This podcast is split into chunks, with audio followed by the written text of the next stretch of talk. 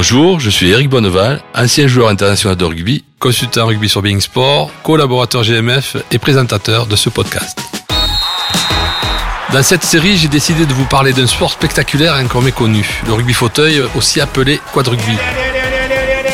Du 18 au 22 octobre, la Coupe internationale de rugby fauteuil 2023 se déroulera à Paris GMF est d'ailleurs partenaire majeur de l'événement. Pour l'occasion, j'ai décidé de faire le tour des clubs, des terrains et bien sûr des sportifs, afin de vous faire découvrir ce sport qui gagne vraiment à être connu. Place rugby fauteuil. Pour le premier épisode de ce podcast, je pars à la rencontre de Cédric Nanquin, athlète de 38 ans, joueur de l'équipe de France rugby fauteuil, surnommé la machine.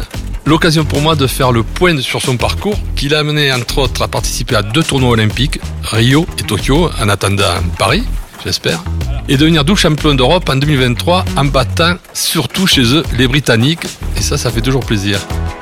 Alors suivez-moi, c'est parti pour l'épisode. Bonjour Cédric. Bonjour Eric. Cédric, est-ce que tu peux nous parler de ta carrière?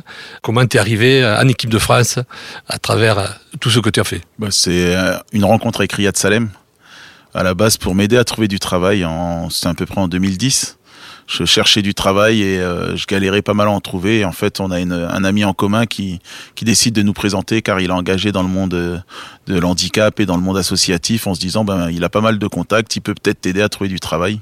Et euh, en fait, lors de cette rencontre, il me donne rendez-vous au gymnase Émile Antoine, là où on s'entraîne avec l'association CAPSA. Et, euh, et lui, c'était le moment où il créait la section rugby fauteuil au sein de l'association. Donc, il cherchait des joueurs pour intégrer la, la structure.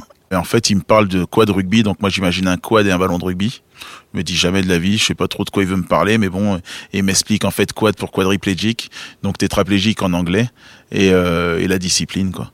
Et après, ben, il m'explique euh, ce que c'est. J'étais pas pour, et puis il arrive à me convaincre. Et puis euh, une fois que j'essaye, par contre, ben là, j'y prends goût et, euh, et je m'entraîne un peu même de mon côté. Je me dis bon, euh, ça peut être sympa. Et puis je me dis que ben le projet, il, est cool, monter un club et tout. Et, et voilà. Et en deux ans, ben j'atteins le, le niveau. Où je suis ma première convocation en équipe de France.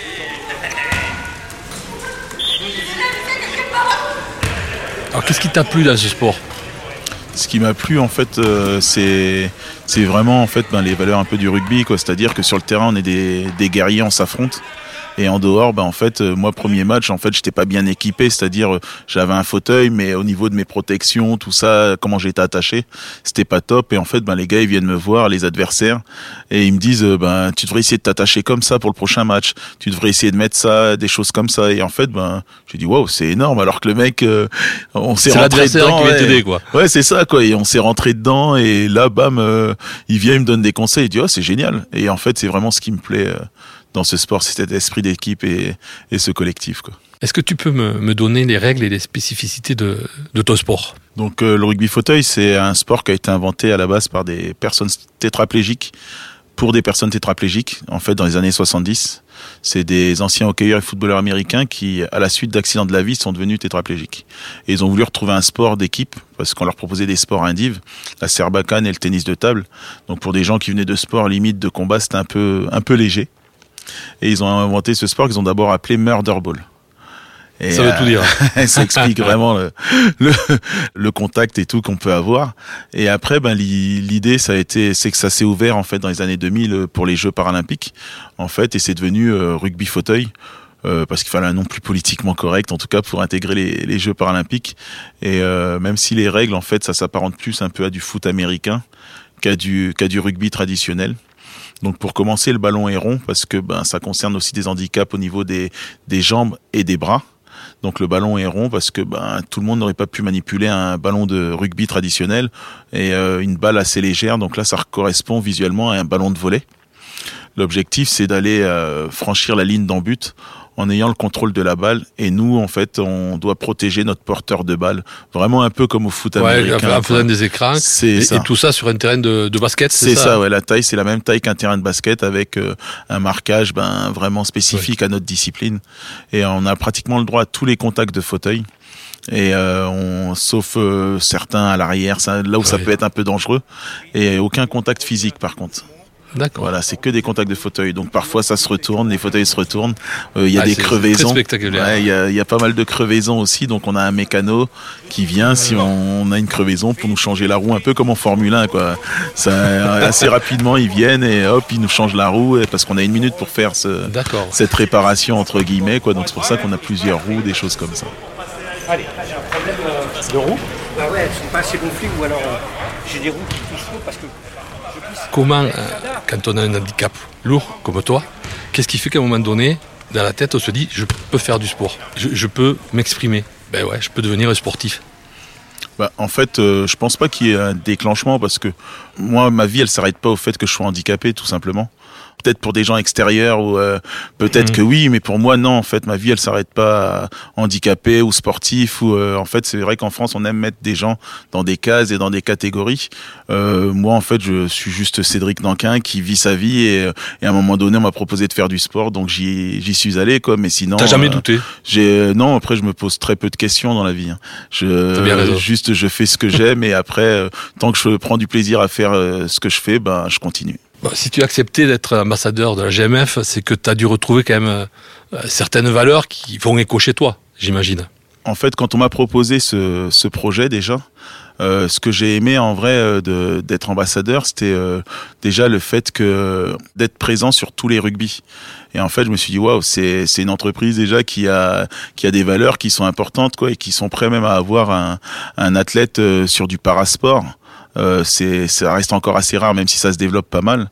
Et euh, cette chose là déjà m'a m'a attiré.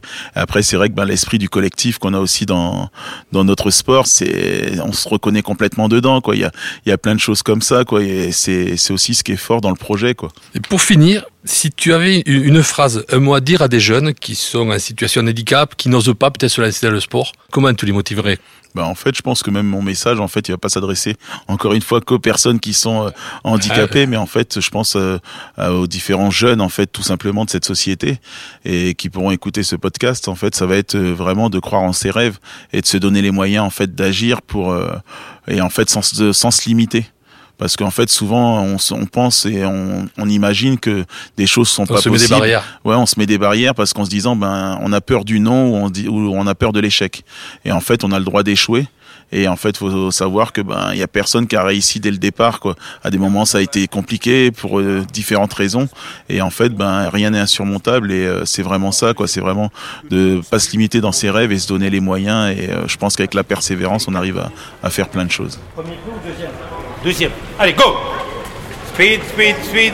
Pousse, pousse, pousse, pousse. Cédric, au niveau du terrain, dernière victoire, et pas des moindres, c'est le championnat d'Europe.